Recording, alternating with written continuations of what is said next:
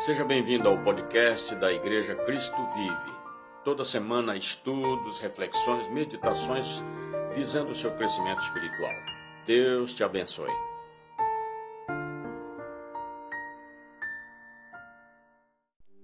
Olá, você. Este é um domingo de celebração, um domingo de comunhão. E todos aqueles que confessam a sua fé em Jesus Cristo destacam esse dia como um dia de comunhão com Deus, comunhão com o Filho, comunhão com os irmãos e amigos. E eu trago aqui para você uma mensagem sobre o que significa ter comunhão. A própria palavra já dá realmente uma indicação. Nós poderíamos dizer genericamente que comunhão significa ter união, paz e partilha com alguém. Quando duas ou mais pessoas fazem coisas juntas, em harmonia, elas estão em comunhão. A vontade de Deus é que nós vivamos em comunhão com Ele e uns com os outros. Então é por isso que eu desejo que a paz de Cristo esteja sobre você, que nos acompanha na sua casa, os irmãos que estão aqui presentes.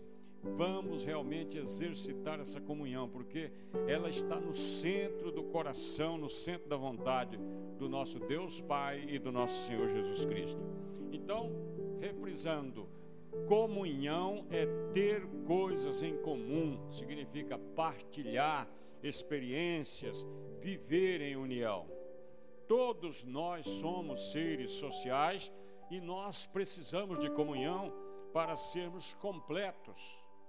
Ninguém consegue viver completamente sozinho. O homem, por natureza, é um ser social. Deus nos fez assim para vivermos em é, compartilhamento contínuo. Então, nós precisamos de uma comunhão, em primeiro lugar, com Deus, Pai, Criador, e comunhão com nossos irmãos, que constitui a igreja, o corpo de Cristo. Então, vamos como se estabelecer esta comunhão com Deus. A comunhão com Deus ela é essencial para a nossa vida. Deus nos criou para termos comunhão com Ele, mas o que aconteceu é que o pecado nos separou de Deus, destruindo nosso relacionamento com Ele. Agora, somente através de Jesus Cristo nós podemos voltar a ter comunhão com Deus, porque Ele, com a Sua morte na cruz, nos reconciliou com Deus, o Pai. Ouça o que está revelado na palavra de Deus em 2 Coríntios, capítulo 5, 17 a 19. Portanto, se alguém está em Cristo, é nova criação. As coisas antigas já passaram, eis que surgiram coisas novas. Tudo isso provém de Deus, que nos reconciliou consigo mesmo por meio de Cristo e nos deu o ministério da reconciliação, ou seja, que Deus em Cristo estava reconciliando consigo o mundo, não lançando em conta os pecados dos homens, e nos confiou a mensagem da reconciliação. Que maravilha esta palavra, né? É a essência do plano de Deus à procura de um homem a quem ele ama. Quando nós cremos em Jesus Cristo como nosso Salvador e dedicamos nossa vida a Ele, a nossa comunhão com Deus é restaurada. Esse é o propósito da, da, do povo de Deus hoje em toda parte, é procurar levar as pessoas essa conscientização para que elas também desejem essa comunhão. Nós recebemos o perdão dos nossos pecados e, e Deus ele passa a habitar dentro de nós através do seu Espírito Santo e assim nós passamos a ter uma ligação especial com Deus nesse novo relacionamento com Deus, Ele sempre presente nos e nos ensina, né? Ele vai estar sempre presente, vai nos ensinar a viver corretamente, andando nos seus caminhos. O Espírito Santo vai nos guiar, vai nos corrigir, vai nos consolar, tudo com o amor e o cuidado de Deus. Que coisa linda. Nós também podemos nos aproximar de Deus, falar com Ele, buscar mais dele, porque nós temos comunhão agora com Ele. Jesus nos revelou Deus como nosso Pai. Nós agora podemos dizer, como está na Escritura, Ah, papai, ou seja, Paizinho. Jesus nos ensinou a orar, a oração do Pai Nosso, dirigindo-se a Deus como um Pai. Olha o que diz a Escritura em Hebreus 10, 22. Sendo assim, aproximemo-nos de Deus com um coração sincero, com plena convicção de fé, tendo os corações aspergidos para nos purificar de uma consciência culpada e tendo os nossos corpos lavados com água pura. Ao longo da vida cristã, nós devemos procurar fortalecer essa comunhão com Deus, criando mais intimidade com Ele, através das seguintes práticas: a oração cotidiana, a leitura da Bíblia diariamente, o louvor a Deus, expressão da nossa gratidão, a obediência aos seus mandamentos e ensinamentos e refletir continuamente nas coisas de Deus. Ter comunhão com Deus é, de certa forma, é abrir toda a nossa vida a Ele. E eu espero que você faça isso hoje, se você ainda não tem. Nós vamos assim torná-lo participante de tudo que nós fazemos. Deus, por sua vez, nos torna participante dos seus planos eternos para salvar o mundo e fazer o bem a todas as pessoas. Esse é o nível da comunhão com Deus. E agora, o nível da comunhão com outros irmãos, com outros cristãos. Nós não podemos desprezar a comunhão com outros cristãos. Deus ele criou a igreja para o nosso bem e nós devemos aprender a viver em união uns com os outros. Nós precisamos da nossa família da fé. Ouça o que Hebreus 10, 25 diz: Não deixemos de reunir-nos como igreja, segundo o costume de alguns, mas encorajemos-nos uns aos outros, ainda mais quando vocês veem que se aproxima o dia, o dia do Senhor. Ele breve virá e nós temos, Ele quer nos encontrar unidos, porque onde há união, o Senhor ordena ali a bênção e a vida para sempre. Jesus, quando orava, intercedendo pelos discípulos dos seus dias e também os que no futuro creriam nele, ele fala o seguinte, no Evangelho de João 17, 20 e 21. Ele fala: Pai, minha oração não é apenas por eles, eu rogo também por aqueles que crerão em mim por meio da mensagem deles para que todos sejam um. Pai, como tu estás em mim e eu em ti, que eles também estejam em nós, para que o mundo creia que tu me enviaste. Olha que oração majestosa, oração sacerdotal de Jesus. Ele nos ama muito e ele quer ver a sua igreja realmente unida com Ele, com o Pai e entre os irmãos. Essa forma como nós expressamos nossa comunhão com outros cristãos mostra o amor de Deus em nós e é um poderoso testemunho de Jesus, do poder de Jesus. Olha, nenhuma outra força neste mundo consegue unir tantas pessoas diferentes em amor. Somente o amor de Deus derramado em nossos corações pelo Senhor Jesus. Então, quando nós temos comunhão com outros cristãos, nós crescemos mais na nossa comunhão com Deus e ficamos mais fortes. Você quer ser forte? Então venha para a comunhão, junte-se a nós em servir a Deus.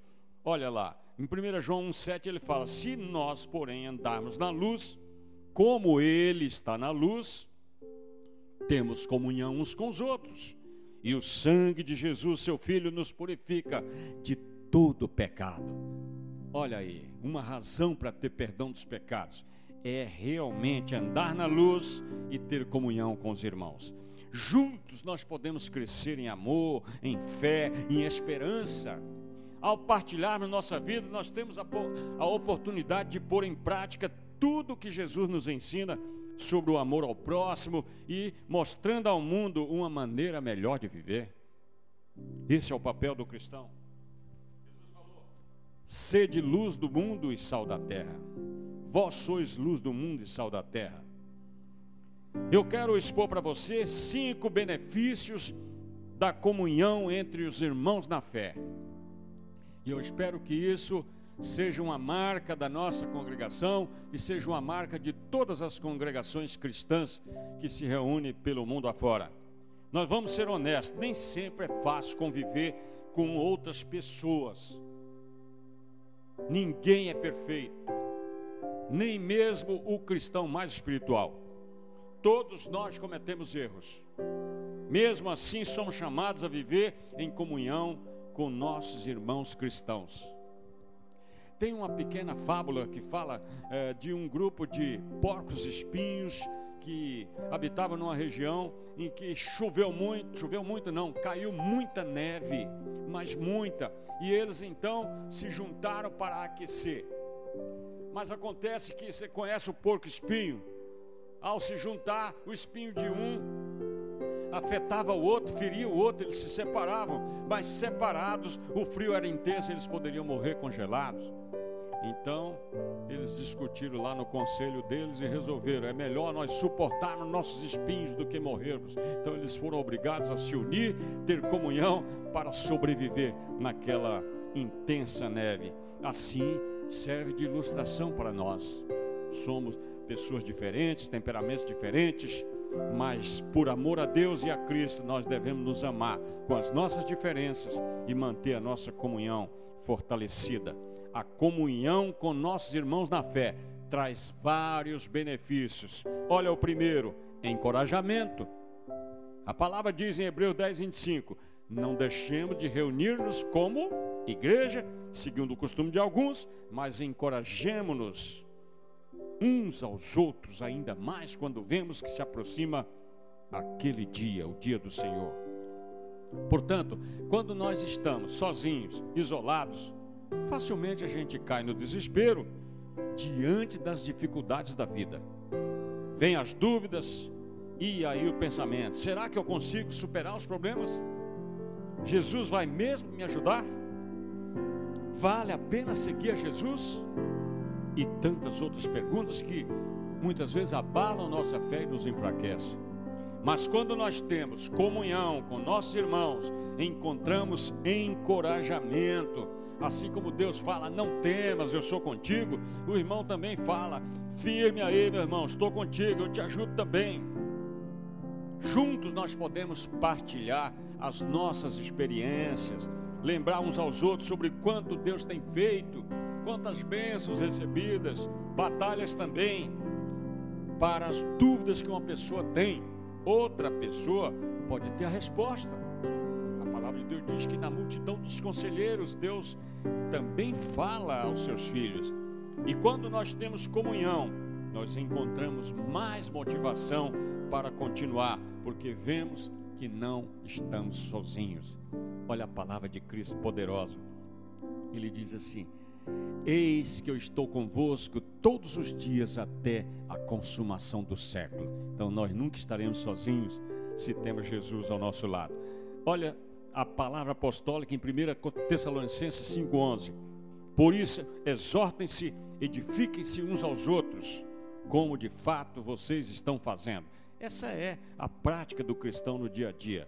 Edificar significa o quê? Construir. Quando nós vivemos em comunhão com os nossos irmãos, nós ajudamos uns aos outros a crescer e a ficar maduros na fé. Em Jesus, todos estamos unidos como os, como os membros de um corpo místico que é a sua igreja.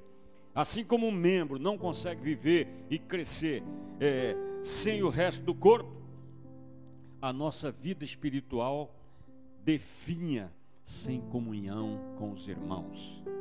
Se queremos crescer, precisamos ter comunhão com outros cristãos. Um famoso pastor americano, Paul, Paul, e agora? John, John, John MacArthur, igreja evangélica na cidade, em Califórnia. Ele foi um daqueles que foi obrigado a fechar o templo durante a pandemia. Ele depois entrou na justiça e o município foi obrigado a indenizá-lo em 800 mil dólares. Então ele, ele, ele fez um, uma, uma mensagem veemente dizendo assim: ó, sem união, sem, sem comunhão, não, não tem existência da igreja. Só no online, só no digital, não tem razão de ser. Igreja é calor humano, é presença, é abraço, é sorriso. Então, essa é a importância da comunhão, porque ela gera crescimento e maturidade. Terceiro benefício de ter comunhão com os irmãos, a palavra diz: levem os fardos pesados uns dos outros e assim cumpram a lei de Cristo. Isso é ajuda. Nós fomos criados para ajudar uns aos outros levar as cargas uns dos outros. Ser cristão não é fácil. Enfrentamos muitos desafios, dificuldades, tentações, provações, mas em Jesus nós encontramos a ajuda que nós precisamos para vencer. Ele fala: No mundo tereis aflições, mas tem de bom ânimo, eu venci. Em muitas situações, Jesus usa outros cristãos para nos ajudar. Eu tenho uma história, uma experiência de vida muito rica. E Deus permitiu tudo aquilo para que eu tenha realmente é, oportunidade de ajudar pessoas que estão passando ou vão passar pelas mesmas provações.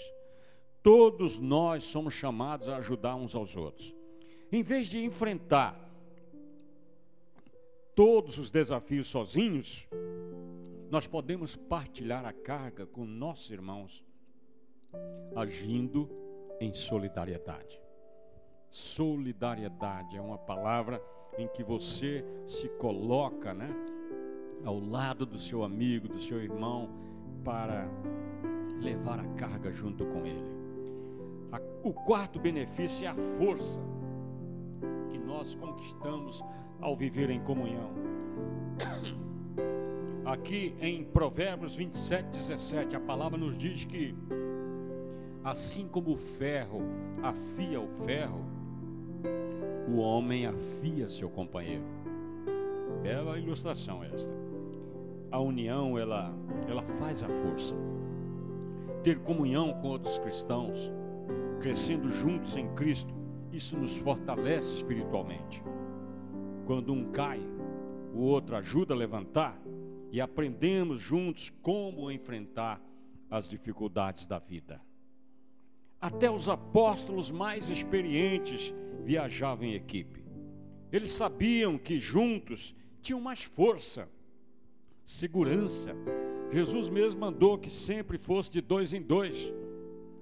Uma igreja unida pode fazer muito mais que vários cristãos separados que não têm comunhão lamentavelmente, estão vivendo num tempo em que milhares têm escolhido viver desigrejados, fora da comunhão da igreja. Eu digo que isso é um engano dos nossos tempos, porque a palavra de Deus contraria este pensamento, essas intenções. E por último, o grande, maior benefício que nós conquistamos ao viver em comunhão é o amor. Em João 13:35 Jesus fala: Com isso todos saberão que vocês são meus discípulos, se vocês se amarem uns aos outros. O amor é a melhor parte de ter comunhão com os irmãos na fé. Quando temos comunhão, nós partilhamos nossa vida com nossos irmãos. Ganhamos intimidade, aprendemos a amar a verdade. De verdade, né? O amor perfeito de Jesus se expressa em nossos relacionamentos. O amor que vem da comunhão é muito especial. As pessoas com quem temos comunhão se tornam nossa família, unidas pelo elo mais forte que existe, o amor que vem de Deus. Não é perfeito, muitas vezes é complicado, mas é maravilhoso. Eu tive uma das experiências mais dramáticas da minha vida aos 35 anos de idade, quando sofri um acidente de trânsito violento em que perdi uma esposa e uma filha. Olha, o desespero que se me abateu foi muito forte. Eu pensei que o meu mundo acabava, mas dois fatores contribuíram para que eu me soerguesse e voltasse a, a, levar a vida adiante com fé, que superaria aquilo e Deus me abençoaria. O amor dos meus irmãos de fé que, que me acolheram, que acolheram minha família, meus, minhas filhas, que me consolaram, né? cuidaram das coisas por mim. Então isso vale muito. Uma vez que os meus irmãos naturais, carnais, estavam muito longe. E a Bíblia diz que mais vale um amigo perto do que um irmão longe. Então a irmandade, a família da fé é preciosíssima e você deve fazer parte. Você que me ouve, eu te desafio. Se você ainda não partilha de uma congregação, de uma igreja, nós estamos aqui te desafiando. Junte-se a nós. Venha participar desta comunhão plena e você vai ver como a sua vida vai ser enriquecida. Como você vai se sentir amado. Encerrando a nossa palavra para você neste domingo de celebração.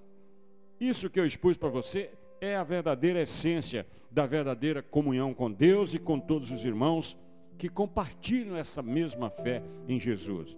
E eu volto a desafiar vocês a juntar-se a nós para nós servirmos e adorarmos esse Deus maravilhoso, esse Deus amoroso que nos chamou e a Jesus Cristo que nos reconciliou com Deus o Deus eterno que nos amou desde antes de, do mundo ser criado.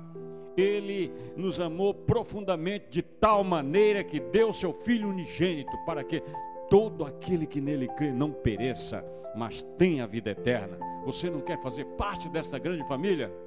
Então eu vou orar por você. Põe a sua mão aí no coração, porque o coração é o centro da nossa vontade e Cristo quer o teu coração. Ele diz: Filho meu, dá-me o teu coração.